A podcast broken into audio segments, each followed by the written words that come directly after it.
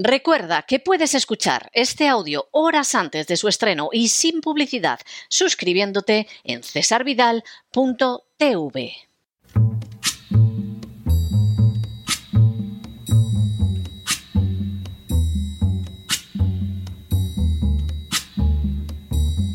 La voz con César Vidal, desde el exilio. When the night has come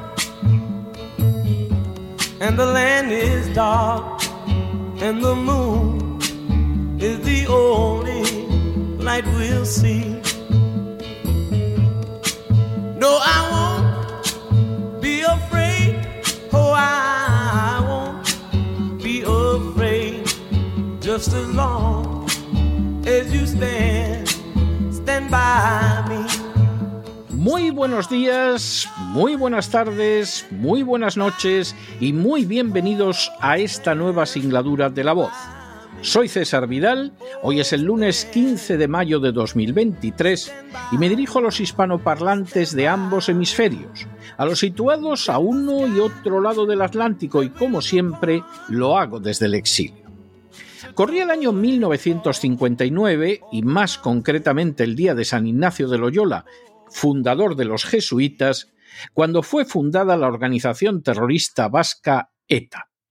La elección de la fecha no era casual, ya que un número considerable de sacerdotes y alumnos de seminarios se encontraban entre los primeros miembros de ETA y en especial el Colegio San Ignacio de San Sebastián iba a tener un peso extraordinario en la organización terrorista. Inicialmente se pensó en bautizar el grupo con el nombre de Aberrita Ascatasuna, Patria y Libertad, pero dado que las siglas ATA significan pato en vascuence, se decidió cambiarlo y evitar las ironías que eran esperables.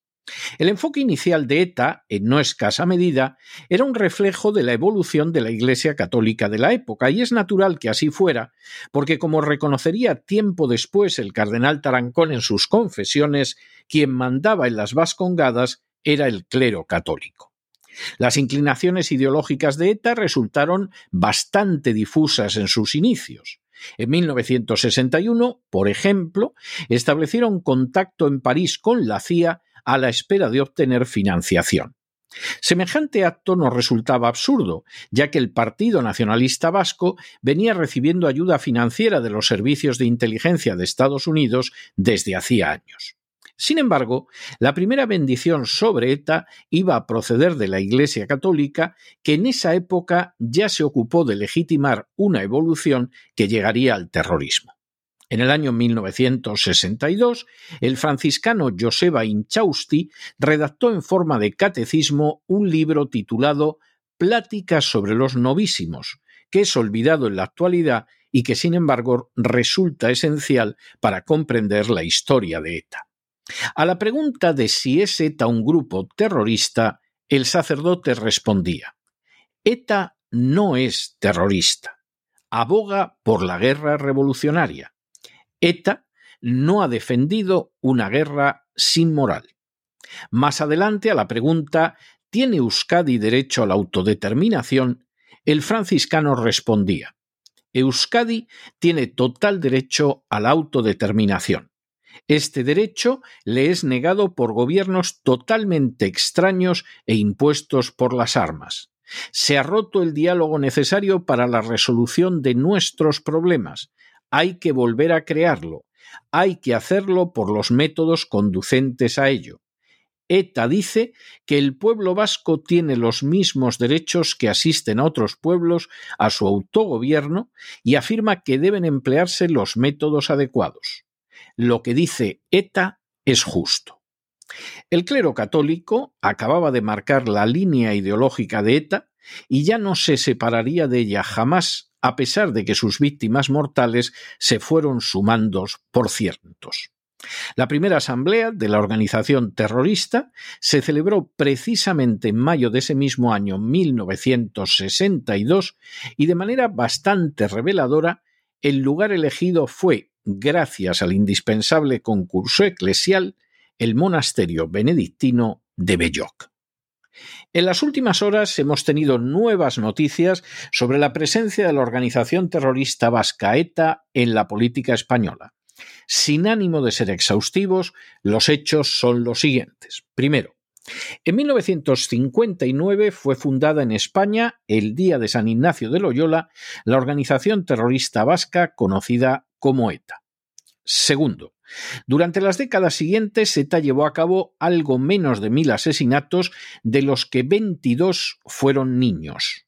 El 95% de esos asesinatos tuvieron lugar después de la muerte del general Franco, en las décadas de los años 70, 80 y 90 del siglo pasado. Tercero, a día de hoy, la tercera parte de los asesinatos perpetrados por ETA sigue sin resolver y se sabe que quedarán impunes. Cuarto, el 41% de las víctimas mortales de ETA fueron civiles, entre ellos jueces, políticos del Partido Socialista y del Partido Popular, periodistas, empresarios o profesores. En su mayoría se trató de gente que vivía en las Vascongadas. Solo dos sectores de la población no fueron jamás golpeados por ETA, el clero católico y los políticos nacionalistas. Quinto, Además de los asesinatos, ETA ejerció una amplia actividad delictiva que incluyó atracos, secuestros, tráfico de armas y extorsión. En este último caso, y mediante el denominado impuesto revolucionario, ETA extorsionó en muchas ocasiones con la amenaza directa de muerte a una decena de miles de personas. Sexto, la acción combinada de ETA y el nacionalismo vasco en el gobierno llevó a exiliarse de las Vascongadas a unas 200.000 personas, es decir, el 10% de la población, una verdadera catástrofe oculta que se esconde de manera sistemática. Séptimo. Entre 1970 y 2003, la actividad terrorista de ETA tuvo un coste económico de 25.000 millones de euros. Todo ello sin incluir la paralización del proceso de construcción de nucleares en España, cuyo costo y consecuencias resultan incalculables. Octavo. Desde la transición, ETA utilizó organizaciones pantalla, incluidos partidos políticos, para contar con presencia en las instituciones. De esa manera, España se convirtió en aquel entonces en el único país del mundo que contaba con terroristas en las instituciones y que los financiaba además con dinero público. Noveno. Los mayores éxitos en la lucha contra ETA se consiguieron durante la etapa de gobierno de José María Aznar en los últimos años del siglo XX e inicios del siglo XXI, al verse ETA arrojada de las instituciones y al ser reconocidos las víctimas del terrorismo por primera vez en España. Décimo. Tras la aprobación en el año 2002 de la Ley Orgánica de Partidos Políticos, que prevé la ilegalización de partidos que apoyen de forma reiterada y grave la violencia y el terrorismo, partidos como Batasuna, Acción Nacionalista Vasca y Partido Comunista de las Tierras Vascas, entre otros, fueron ilegalizados por el Tribunal Supremo por su relación con ETA. Los recursos presentados por estos partidos fueron rechazados por el Tribunal Constitucional y por el Tribunal Europeo de Derechos Humanos de Estrasburgo. Un décimo.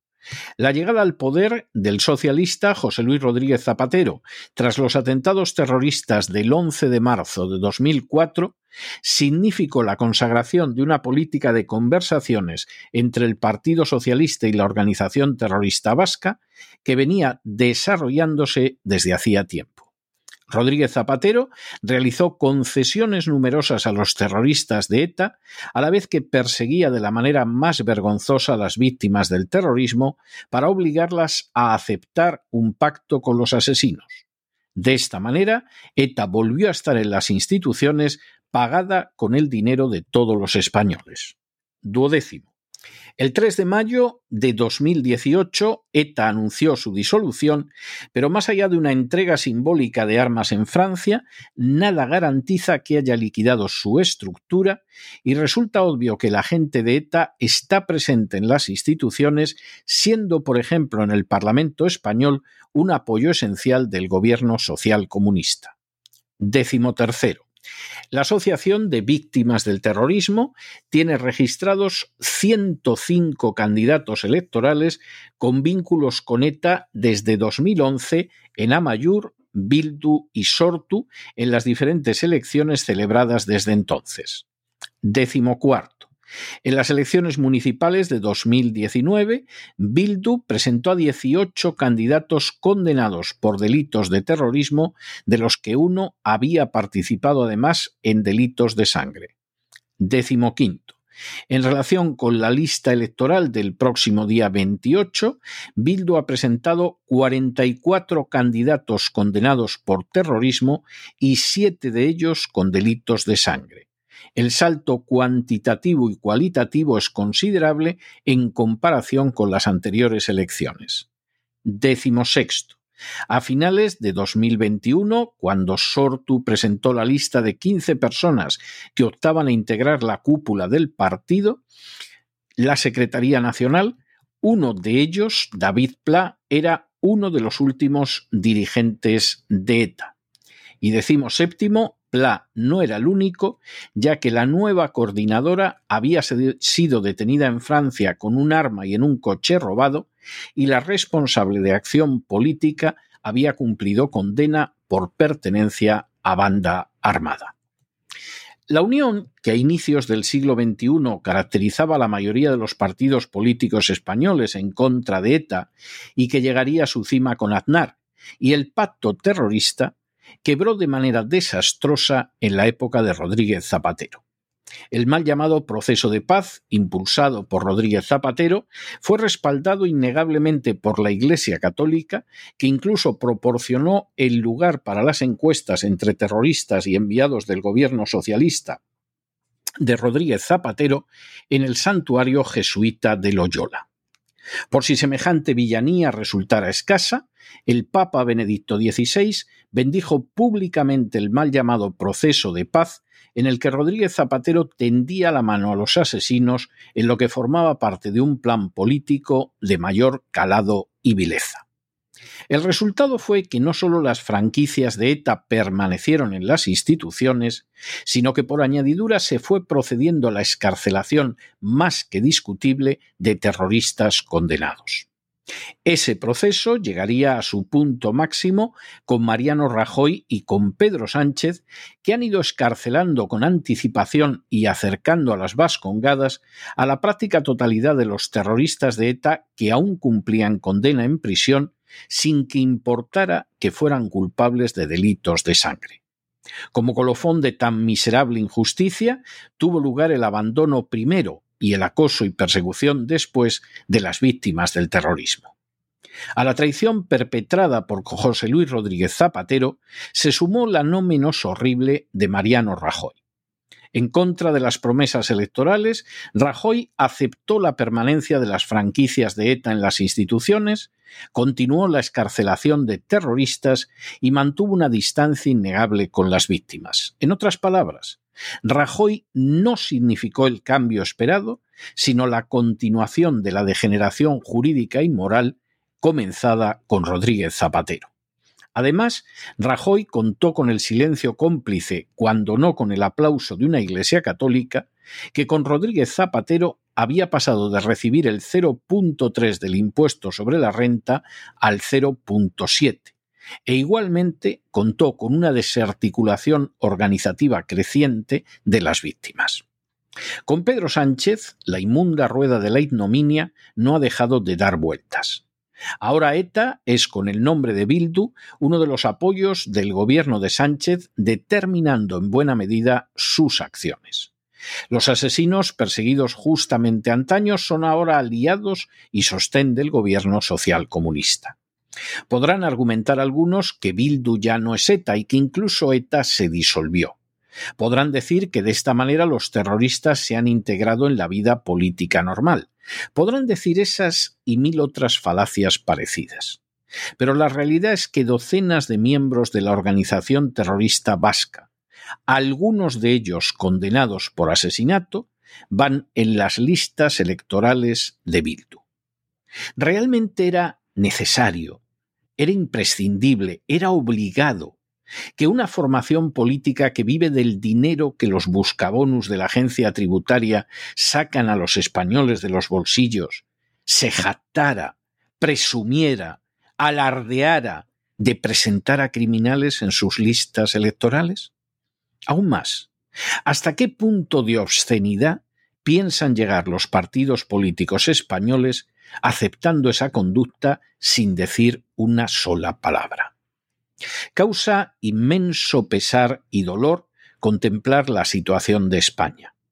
A la impunidad de que disfrutan los terroristas, al hecho de que sean mantenidos en las instituciones con el dinero que los buscabonus de la agencia tributaria expolian a los contribuyentes y a la innegable realidad de una conducta indigna por parte del gobierno que preside Pedro Sánchez, ahora se suma la visibilidad jactanciosa e inmunda de terroristas encaramados más que nunca en las instituciones.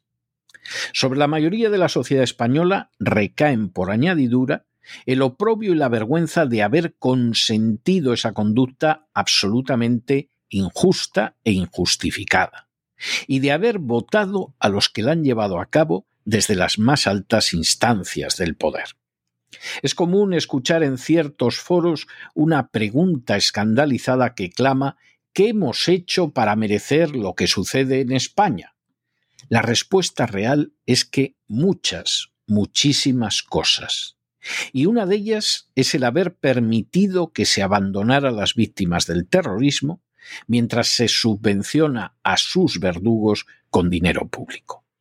Mientras tanto, cada vez más abandonadas y olvidadas, las víctimas de la organización terrorista ETA siguen mereciendo a día de hoy lo que se les niega desde el poder político, mediático y religioso, algo que les negó primero Rodríguez Zapatero, después Rajoy y ahora Pedro Sánchez. Memoria, dignidad y justicia. Pero no se dejen llevar por el desánimo o la frustración, y es que a pesar de que los poderosos muchas veces parecen gigantes, es solo porque se les contempla de rodillas y ya va siendo hora de ponerse en pie. Mientras tanto, en el tiempo que han necesitado ustedes para escuchar este editorial, la deuda pública española ha aumentado en más de 7 millones de euros y que sepan que una parte no pequeña va a pagar salarios a antiguos terroristas de ETA. Muy buenos días, muy buenas tardes, muy buenas noches. Les ha hablado César Vidal desde el exilio. Que Dios los bendiga.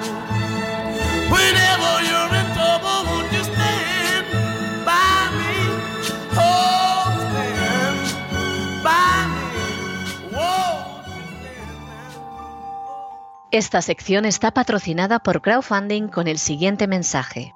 Nuestro Señor Jesucristo, el único Dios verdadero, es misericordioso y nuestro Salvador.